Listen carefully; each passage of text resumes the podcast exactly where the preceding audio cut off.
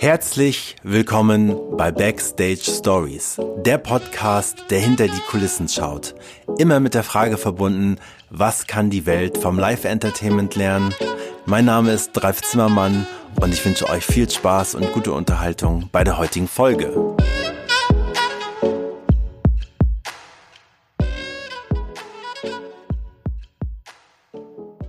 Es ist wieder soweit, es gibt eine neue Folge und äh, heute zu Gast, äh, er kommt ursprünglich aus Wien, war schon auf der ganzen Welt äh, mit seiner Passion unterwegs. Und äh, deswegen sage ich Hallo und herzlich willkommen nach Wien an Timo Niermann. Hallo Ralf, schön dabei zu sein.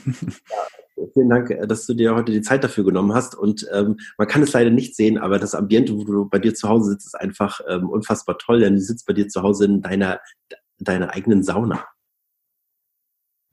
ja, genau, das stimmt. Ja. Das ist bei uns im Keller, das ist äh, die ursprünglich alte Sauna von meinem Schwiegervater. Äh, und ich persönlich bin nicht so der Saunagänger, deswegen habe ich mir gedacht, ich muss aus diesem Platz ein bisschen mehr rausholen äh, und habe das jetzt umfunktioniert, dass ich ein bisschen einen abgeschotteten Raum habe, auch wegen den Kindern, dass ich hier meine Ruhe habe. Und äh, ja, und natürlich auch für Tonaufnahmen funktioniert das super hier. Ja, super.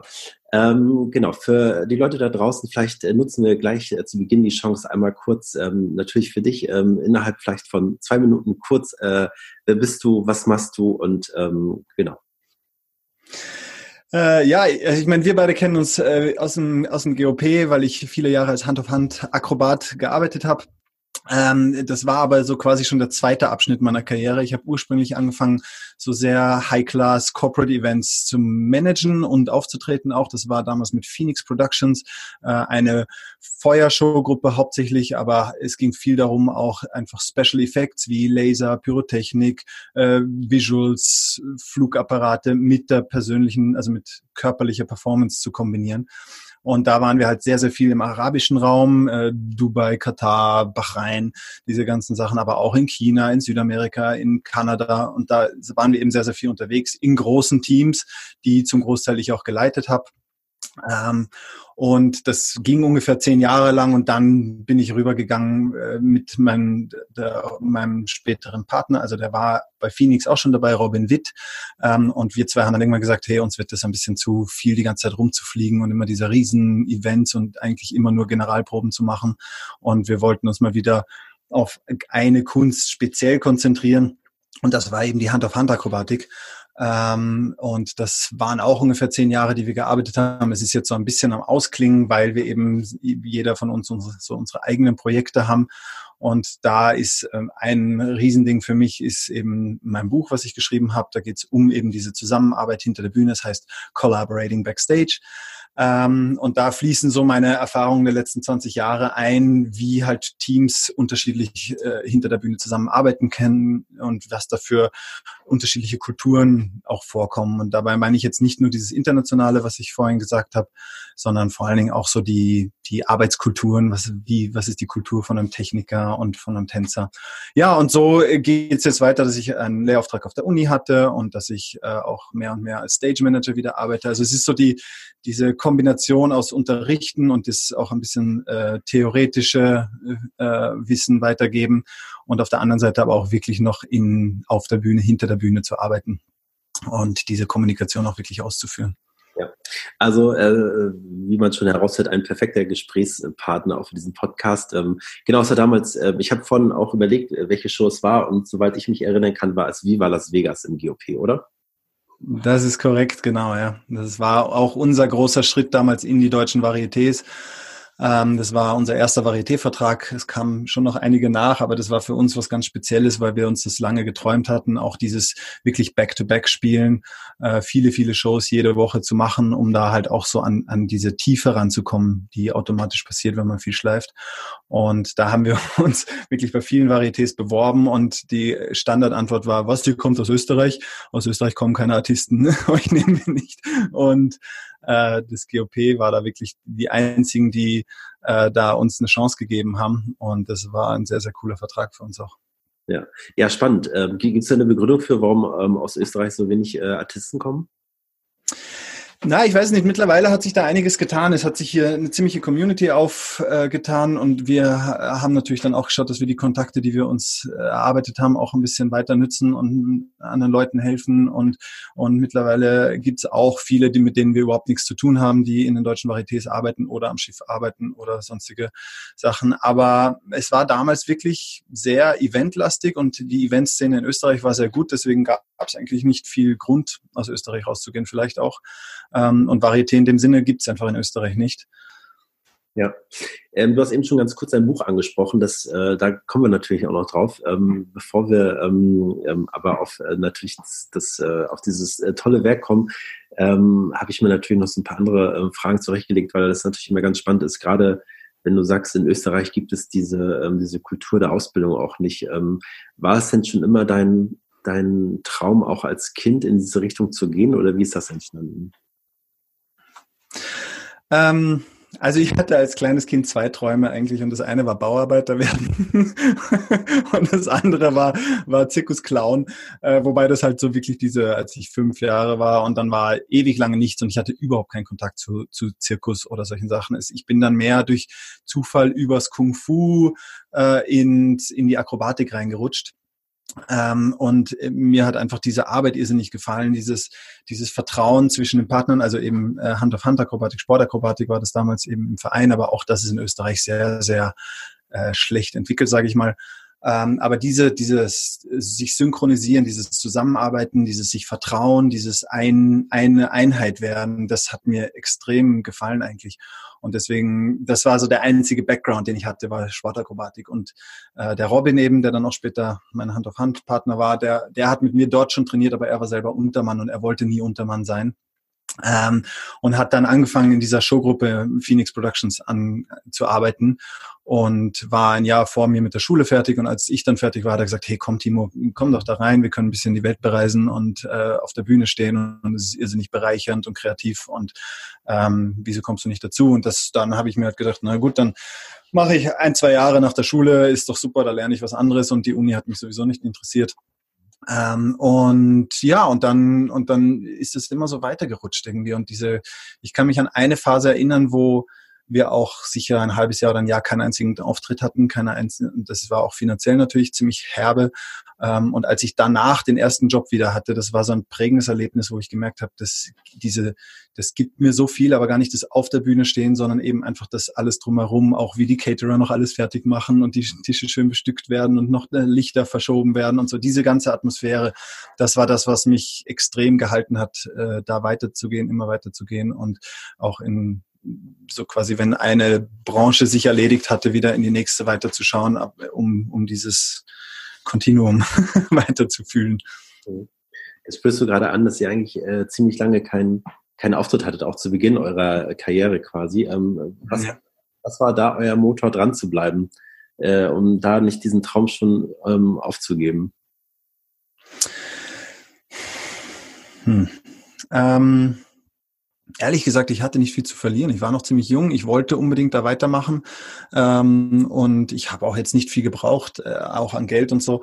Ähm, und deswegen habe ich einfach weiter trainiert und ich habe dann äh, so eine Barkeeper-Ausbildung noch gemacht, um um einfach quasi die Möglichkeit zu haben, hier und da mir noch Kleingeld dazu zu verdienen. Aber der, der Fokus war schon dabei, dass ich frei bleibe, aufzutreten. Ähm, und als die, sobald die ersten Aufträge wieder reinkamen, habe ich sofort diese in der Bar gekündigt und, und habe nur noch das gemacht. Ähm, und das war auch was, worauf ich ähm, ja ja sehr lange stolz war eigentlich. Also es, das, dass ich da immer wieder weitergegangen bin und dass ich, gut, ich habe zwischendurch natürlich auch ein bisschen unterrichtet, so wie die meisten, aber es war doch immer klar, äh, mein Hauptfokus ist bei dem auf der Bühne stehen oder hinter der Bühne stehen, aber halt dieses ganze, ganze Setting. Ähm, jetzt habt ihr das ja zu, zusammengebracht. Du hast gesagt, da spielt natürlich so, äh, so große Sachen wie ähm, Vertrauen ähm, eine Rolle. Ähm, wenn ihr zusammen auf der Bühne gestanden habt, ähm, es gibt ja immer so äh, natürlich diese klassische Frage danach, ähm, wenn ihr zusammen auf die Bühne gegangen seid, gab es für euch in, äh, etwas, was sich über die Jahre lang entwickelt hat, äh, gab es etwas wie ein Ritual, was ihr immer gemacht habt? Mm. Nein, es ist eigentlich eher weniger geworden, muss ich sagen, die, die gemeinsamen Rituale. Das hat damit zu tun, dass wir ähm, irgendwann rausgefunden haben, dass wir einfach sehr unterschiedlich sind und das auch gut so ist, dass wir unterschiedlich sind. Ähm, und es war zum Beispiel eine Zeit lang so, dass, dass ich immer, wenn ich, also wenn ich vor dem Auftritt bin, wenn ich nervös werde, wenn ich Adrenalin spüre, dann fahre ich halt so hoch und ich bin aber generell schon eher aktiv. Und deswegen habe ich das Gefühl, ich, ich muss mich immer eher ein bisschen runterdimmen, um meine, meine Energie im Zaum zu halten. Und der Robin ist genau das Umgedrehte, dass er sobald ähm, es jetzt eher in, in Richtung Show geht, dass er eigentlich eher ruhiger wird und müder wird und er aber dann eher Strecksprünge macht und Liegestütz macht und rumrennt, um sich, um sich hochzuhypen. Und das war, gab lange Zeit so Missverständnisse bei uns, dass, dass ich immer das Gefühl oh Gott, der muss so nervös sein, wenn der jetzt hier so rumhüpft. Und er hat sich gedacht, oh Gott, der Timo hat überhaupt keinen Bock zum Auftreten, weil der so ruhig da sitzt. Und das haben wir irgendwann diesen Knoten einfach gelöst und haben dann gesagt, okay, passt, wenn du das brauchst, rumzuspringen, dann mach das. Und wenn ich brauche, ruhig da zu sitzen, dann machen wir das. Und so hat jeder mehr so seine eigene Routine entwickelt, äh, weil in dem Vertrauen, dass wir wissen, sobald wir auf die Bühne gehen, funktioniert das. Und das funktioniert tatsächlich sehr gut nach wie vor, auch wenn wir uns lange nicht sehen. Ja, aber es ist ja spannend. Ne? Das ist ja so ein bisschen auch äh, unter diesem Motto, Gegensätze ziehen sich an und das ist ja auch äh, eigentlich ja nichts anderes. Ne? Das ist ja ganz, äh, ganz wunderbar, dann da auch zu beobachten. Ähm, wir werden jetzt doch einfach schon mal direkt auf dein Buch gehen, weil ich denke, das äh, Kreuz. Ja, gerne.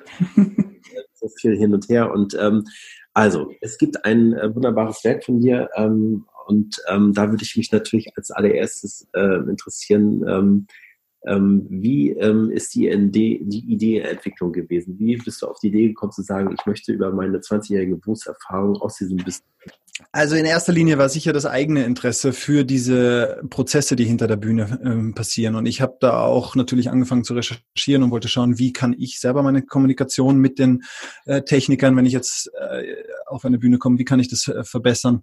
Und habe angefangen zu recherchieren und habe mal gesehen, dass es eigentlich nichts dazu gibt. Ähm, und deswegen war ich quasi selber äh, dran, Interviews zu führen, ähm, Theorien zu entwickeln. Ähm, und je mehr wir in der, der Robin und ich haben da einen sehr, sehr guten Dialog auch darüber, einfach zu sehen, was für Techniken funktionieren bei uns, eben so unterschiedlich wie wir sind ähm, und was können wir davon mitnehmen, um jetzt mit dem restlichen Team zu arbeiten. Und ähm, ja, und aus dem Ganzen ist, ist es ein bisschen entstanden, weil dann auch mehr und mehr Leute zu uns gekommen sind und, und gesagt haben, hey, wie, wie redet ihr jetzt mit dem Techniker? Wie macht es? Bei euch scheint es gut zu funktionieren. Ja? Und dann gab es spannenderweise auch ganz, ganz viele Varieté-Verträge, wo die Leute immer nachher gesagt haben, ah, das war der schönste Vertrag für mich in meiner Karriere. Ja? Und, und ich habe mir gedacht, das, das ist komisch, weil es scheint, scheint sich doch irgend sowas zu übertragen, was wir für eine Einheit sind, ähm, wie das dann sich weiterträgt auf das, auf das, Rest, auf das restliche Team. Naja, und da waren wir irgendwann am, eben äh, beim Kreuzfahrtschiffvertrag und das waren halt sowieso ein paar Monate in der Kabine eingesperrt. Und da kam mir das erste Mal diese Idee, hey, ich könnte eigentlich ein Buch schreiben und die Zeit so nützen. Und ich habe hier alle Leute bei der Hand, äh, weil da, da gibt's halt echt alle, alle Departments von Kostüm über Technik, über Musiker, über Tänzer, über Sänger. Ähm, und Stage Manager. Also da, und dann habe ich halt einfach da sehr, sehr viele Interviews geführt und so eine erste Struktur mal entwickelt.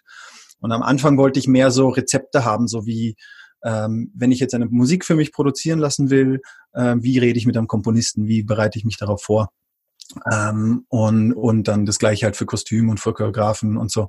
Und das ist aber natürlich bald rausgekommen, dass es in dem Sinne nicht so funktioniert, weil einfach die Leute unterschiedlich sind, weil die Projekte unterschiedlich sind, weil die Musiken auch unterschiedlich sind, je nachdem, was man braucht.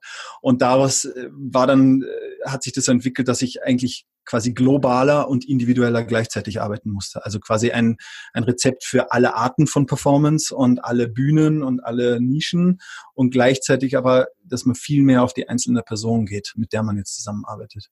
Und dieses, genau, und da aus diesem Konzept ist dann das Buch entstanden. Und ähm, von Start der Idee bis zur Veröffentlichung, ähm, welchen Zeitraum reden wir? äh, gute fünf Jahre. Ja. Ja, also es waren vier Jahre, die ich tatsächlich recherchiert und geschrieben und sowas habe und äh, parallel dazu dann versucht habe, einen, einen Vertrag zu kriegen beim Verlag. Ähm, und dann das letzte Jahr ist quasi, wo ich mein äh, Manuskript schon abgegeben habe. Aber das dann halt noch Korrektur gelesen wird und noch ins Layout gebracht wird und gedruckt wird und Marketing startet vom Verlag und solche Sachen. Also de facto vier Jahre, aber eben dieser Prozess rattert natürlich weiter. Also wenn ich es jetzt überarbeiten würde, wird schon wieder einiges Neues wieder dazukommen natürlich. Also das ist ein, ein unendlicher Prozess und ist auch gut, aber irgendwo muss man natürlich einfach mal einen, einen Meilenstein setzen und ja. Trotzdem noch die, die, die Frage gleich im Anschluss, äh, wenn man dich jetzt einfach ähm, aus dem Bauch heraus fragen würde, für wen ist dieses Buch? Dann würdest du was sagen? Äh, für alle, die hinter der Bühne arbeiten oder auf der Bühne arbeiten und das gemeinsame Potenzial mehr ausschöpfen wollen. Also es gibt sehr, sehr viele, es gibt auch Produktionen, wo das Potenzial schon sehr schön ausgeschöpft wird, das Gemeinsame, aber es gibt auch Produktionen, wo ähm, wo man merkt, da ist irrsinnig viel da, es sind irrsinnig gute Leute, die zusammenarbeiten, äh, aber es kommt nicht das raus, was man rausholen könnte. Und für die Leute, die da mehr rausholen wollen, genau für die ist das Buch. Mhm. Ich, ich finde ja auch bei die, die, äh, der Transport immer auch ganz wichtig von, äh, von dieser Live-Entertainment-Branche auch ins normale Leben. Ähm, wie sieht's denn da aus mit dem Buch? Ähm, ist das ein Übersetzer oder ähm, wenn Leute, die diese Welt nicht kennen, das lesen, ähm, müssen sie sich ja erstmal noch eine Übersetzung holen oder ähm, wie, wie, wie ist da, da so deine Einschätzung? Nein, also schau, es geht um den Kontakt zwischen Menschen und der ist im, äh, im wahren Leben genauso wie, wie hinter der Bühne. Ähm, und ich glaube, dass es sogar für viele Leute spannend ist, das auf diese Weise äh, zu konsumieren, also zu sa sagen, ich tauche jetzt in die Welt des Theaters ein und höre da auch ein paar spannende Anekdoten. Äh, aber im Endeffekt lerne ich was, wie ich auch in meiner Branche, sei es ja von bis äh, auch was mitnehmen kann. Also das ist, es geht wirklich um diese menschliche Zusammenarbeit und wie man ganz unterschiedliche Personen auf einen Nenner bringt oder zusammenbringt und dadurch halt die, die Unterschiedlichkeiten auch nützen kann. Darum geht's und das betrifft natürlich nicht nur Leute im Theater. Daher rührte auch meine Frage, weil ähm, ich natürlich auch in den letzten Jahren immer beobachtet habe, dass es so viele schöne ähm, Beispiele gibt, auch gerade von äh, dem Arbeiten in der Bühne, von diesen multikulturellen Zusammenhängen dass man sich da auch fürs normale Leben ganz viele Sachen einfach abgucken kann und wie das funktioniert, teilweise halt auch nonverbal.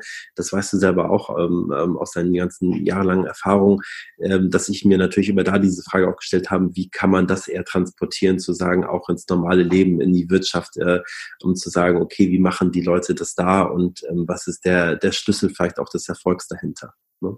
Ja, also ich finde, das Theater ist ein sehr extremer Fall von diese, von Sachen, die in anderen Firmen genauso passieren, weil wir halt sehr, sehr viele Nationalitäten vereinen, weil wir sehr viele Arbeitskulturen vereinen, ähm, weil das oft auf sehr, sehr engem Raum tatsächlich in einem Theater auf einer Bühne passiert. Ähm, und weil äh, oft sogar die Leute ihr Zuhause verlassen. Das heißt, wir haben so, ein, so eine Expat-Sache auch noch da dabei und, äh, und es hat immer eine Deadline von der Premiere, äh, wo man hinarbeitet. Also es geht immer um Kreativität, die aber auch einen Schlusspunkt finden muss, äh, um den man nicht herumkommt. Und dadurch müssen alle im Endeffekt zusammenhelfen, ähm, damit das auch passiert. Und dadurch entstehen da, glaube ich, in, in Theaterproduktion oder Bühnenproduktion sehr, sehr viele Mechanismen, ähm, die einfach sehr, sehr intensiv sind, auch emotional sehr intensiv, aber dadurch äh, sehr plakativ auch in, ins andere Leben übernommen werden können. Ja, auf jeden Fall. Nun hast du ja aus deinem Buch heraus auch ähm, das Ganze in, in ein Live-Geschehen äh, transformiert und eine Konferenz draus gemacht. Ja. Lass uns äh, da auch noch bitte ganz kurz dran teilhaben. Ähm, was war die Idee dahinter und ähm, wie sah das dann auch live aus? Ja, das war genau das, worüber wir gerade geredet haben, dass ich, also ich wollte eine Buchpräsentation machen, darum ging es. Das Buch ist jetzt draußen und jetzt sollen die Leute auch davon erfahren.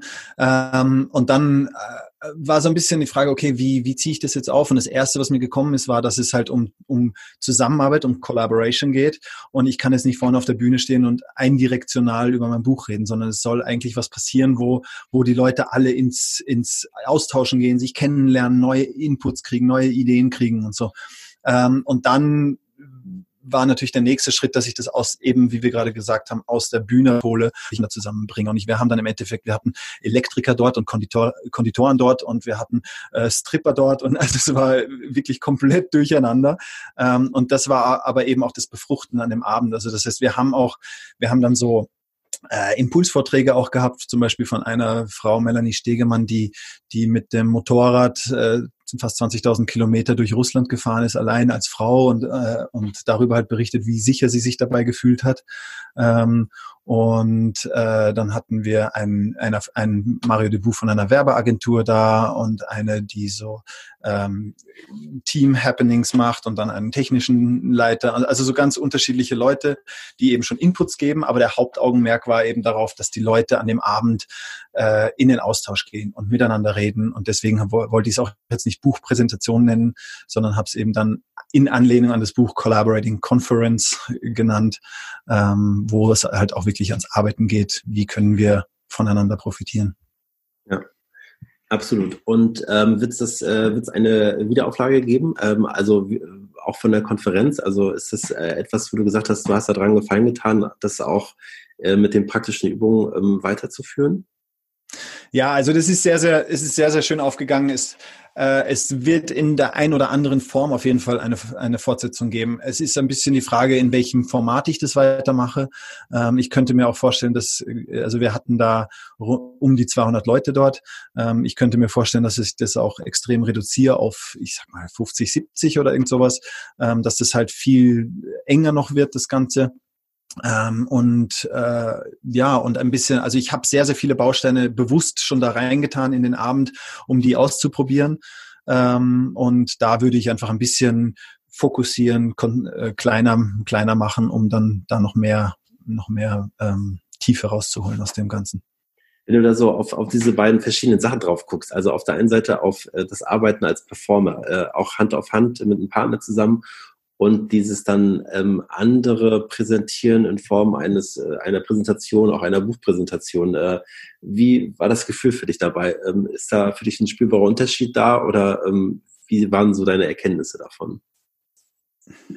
Ich würde sagen, im Endeffekt ist es alles, ist es alles eine Form der Bühne. Und aber es ist zum Beispiel ein Workshop leiten ist genauso eine Form der Bühne oder ein Vorstellungsgespräch haben ist in Wirklichkeit auch eine Form der Bühne. Also es geht, es geht darum, sich und seine Inhalte vermitteln zu wollen. Und das ist, und ich glaube, dass eben jetzt zum Beispiel die Akrobatik halt ein Werkzeug, ein Element dafür ist, ähm, genauso wie es die Inhalte von meinem Buch sind. Ja. Ähm, und von dem her hat es natürlich andere Facetten, weil allein zum Beispiel die Sprache jetzt dazu kommt, äh, die bei der Akrobatik bei uns zumindest nicht vorgekommen ist. Ähm, und natürlich ist das äh, ist unsere Akrobatiknummer extrem durchchoreografiert, extrem sauber. Da gibt's kaum ähm, Möglichkeiten, links und rechts zu gehen. Und das ist so auf Autopilot alles. Ähm, und das ist natürlich bei so einer Buchpräsentation viel freier, viel mehr im Austausch mit den, mit den Leuten äh, oder ein anderer Austausch eigentlich.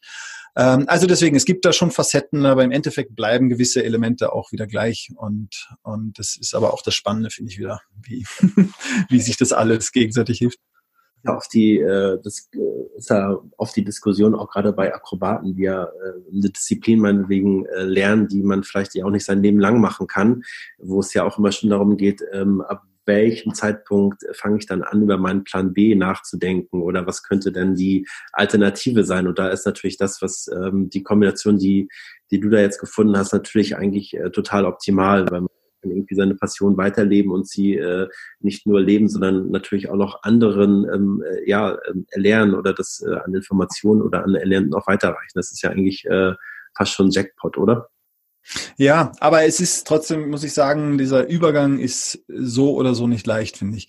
Ähm, also auch, weil wir jetzt, ich meine, wir sind beide fast 40, aber wir haben beide überhaupt keine äh, Abnützungserscheinungen oder körperlichen Probleme oder irgend sowas, sondern fühlen uns eher fitter, weil es halt auch technisch sauberer wird über die Jahre. Ähm, von dem her wären da sicher nochmal fünf oder zehn Jahre drin, locker. Ähm, und trotzdem haben wir beide gespürt, dass es irgendwie Zeit wieder für den nächsten Abschnitt geht. Ähm, aber natürlich ist es auch ein Moment gewesen, wo es gerade wieder leichter geworden ist mit den Aufträgen und mit den Kontakten, die wir hatten und so. Und dann ist es natürlich auch verlockend, da noch weiter ein bisschen äh, drin zu bleiben und auch einfach äh, gut zu verdienen und weiterzumachen. Äh, und vor allen Dingen, wir genießen es auch miteinander zu arbeiten und auch auf der Bühne zu stehen. Und trotzdem eben haben wir mittlerweile halt auch beide Familie und ähm, wollen halt auch gern mal wieder ein bisschen mehr zu Hause sein und nicht jeden Termin miteinander und mit unseren Frauen und wieder miteinander abklären. Ähm, und so war, war es einfach Zeit für was Neues. Und, äh, und das ist ein, ein langer, langer und äh, spannender, schwieriger Übergang auch von diesem reinen Akrobat zu sein zu, okay, was entwickelt sich bei dir, was entwickelt sich bei mir, muss ich jetzt zurückschrauben oder du oder wie, äh, ja, so. Verstehst schon. Gibt da rückblickend ähm, schon äh, etwas, wo man sagt, okay, das hätte man anders machen können, das hätte es vielleicht beschleunigt, den Prozess? Naja, beschleunigen hätte man ihn schon können, natürlich einfach einen härteren Cut zu machen. Äh, aber das ist die Frage, ob das jetzt besser wäre. Also wir hatten uns damals, als wir die, den ersten Plan hatten, okay, lass uns langsam aufhören, haben wir uns sogar schon so relativ reif äh, ein bis zwei Jahre dafür genommen. Ähm, und nach ein bis zwei Jahren war uns noch nicht mal klar, was wir überhaupt nachher machen wollen.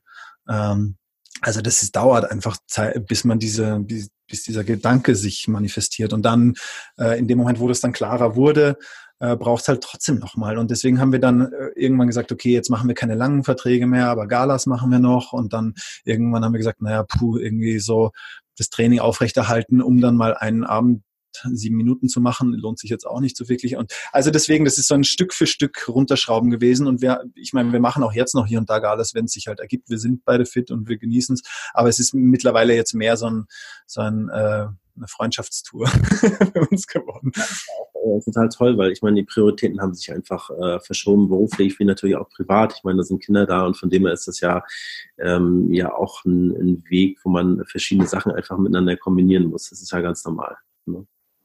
Genau, ja. Ähm, ich glaube, dass das ist, äh, also wie gesagt, wir haben jetzt, wir kennen uns, glaube ich, über 30 Jahre, oder? Sind es 30 Jahre? Na, fast 30 Jahre sind es und wir arbeiten zusammen seit 20 und ich glaube, dass das jetzt in Wirklichkeit nur so eine nächste Etappe ist, dass es äh, jeder mal wieder so seinen, seinen Weg alleine geht und, und dann irgendwann wird es wieder was geben, wo wir ganz eng wieder zusammenfinden und das auf den, aufs nächste Level heben. das ist mein Gefühl, aber wer weiß. Ja, auch total toll. Ich meine, das ist ja eine unfassbare Verbundenheit, die es da gibt und von dem her ähm, ist das ja wahrscheinlich etwas, was sich immer wieder auch weiterentwickelt. Ne? Ja, genau. Jetzt nur noch mal kurz äh, runter von der Bühne, sondern noch mal ganz kurz auch, äh, wir haben ja gerade schon mehr auch äh, von der privaten Situation gesprochen. Ähm, ähm, was ist denn etwas, wo du privat ähm, unfassbar gut selber drüber lachen kannst?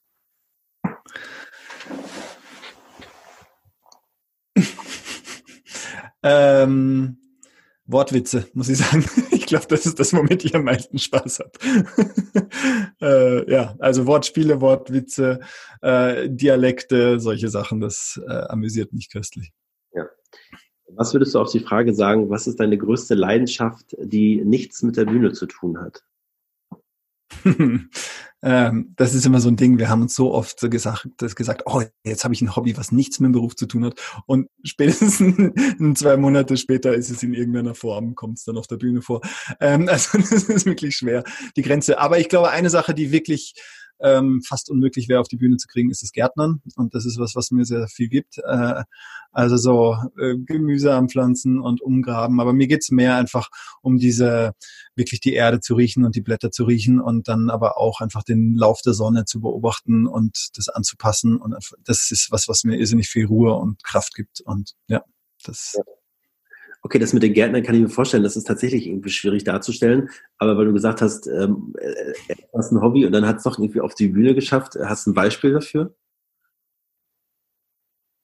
Naja, aber also das, was mir am ehesten einfällt, ist, dass der Robin hat ursprünglich sehr, sehr gut äh, Klavier spielen gelernt, also richtig professionell und hat es dann eben nie gemacht und hat dann nach vielen, vielen Jahren ähm, sich ein Akkordeon zugelegt, weil er gesagt hat, das ist super, das kann ich auch in meiner kleinen Wohnung spielen und hat gesagt, und es ist vor allen Dingen herrlich, dass ich keinen Drang habe, das auf der Bühne zu machen. Und schwupps war natürlich das Akkordeon drin und kaum hatten, hatten wir es da drin, haben wir es äh, im Zirkus verwendet und kaum hatten wir es dort, haben wir es im Kristallpalast verwendet. Also es war plötzlich das Akkordeon mehr auf der Bühne als privat. Also das ist jetzt ein Beispiel vom Robin, aber solche ähnlichen Sachen gibt's gibt's bei mir auch. Ja. Äh, nun leben wir ja gerade in einer sehr, sehr besonderen ähm, Situation da draußen. Ähm, und äh, eine der großen wahrscheinlich, wie geht man jetzt mit seiner Kreativität um? Hast du da einen Tipp? Ähm, wie machst du, wie gehst du damit gerade um und ähm, was kann da vielleicht auch für eine große Chance drin liegen? Ja, also ich, ähm, ich habe das Gefühl, Veränderung ist nie angenehm, aber Veränderung ist immer wertvoll. Ähm, und es ist äh, Kreativität, in dem, also wir denken bei Kreativität oft so ans Malen und Töpfern und äh, Choreografien machen.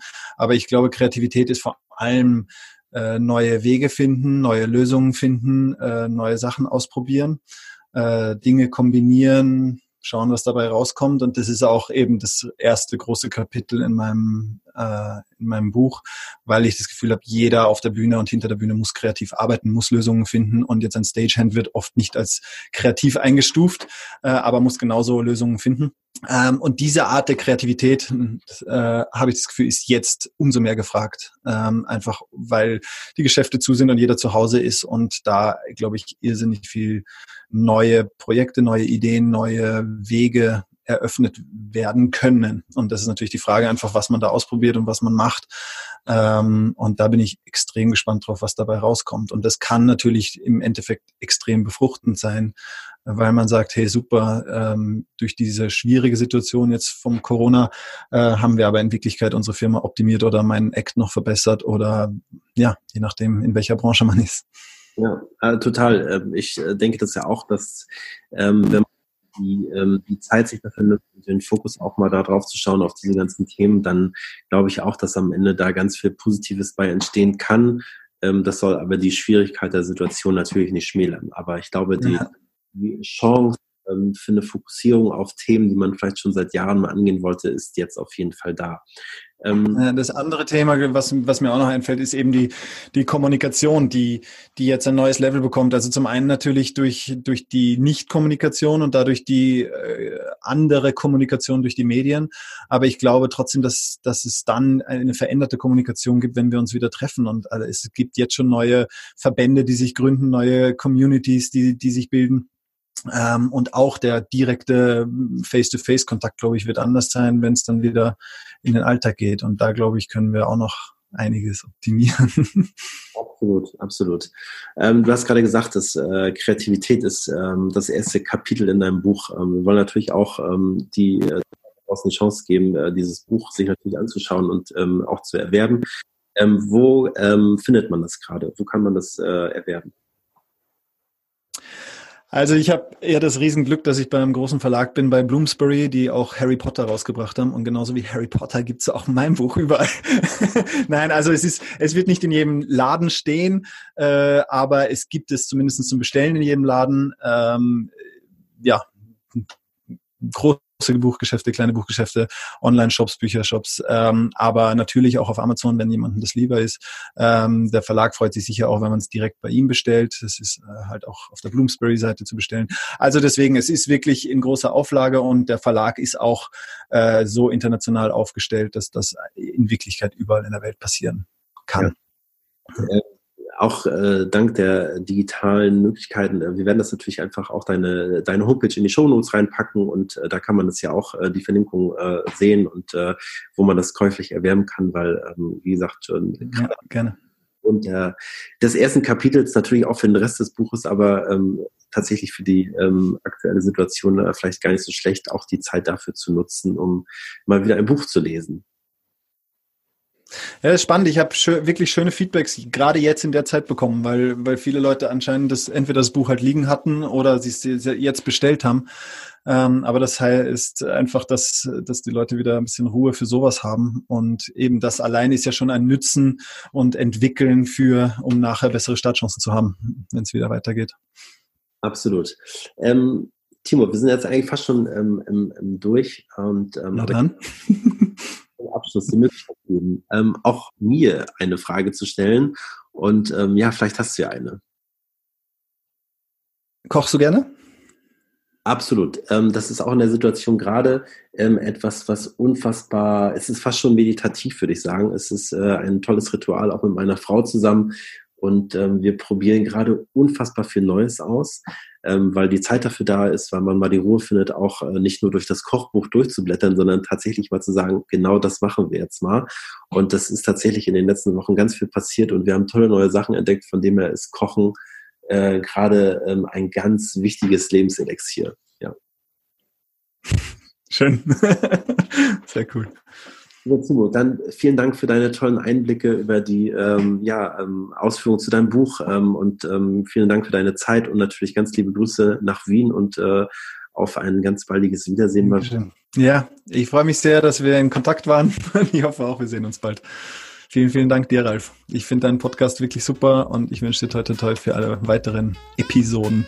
Ja, vielen, vielen Dank. Liebe Grüße und äh, schönen Tag.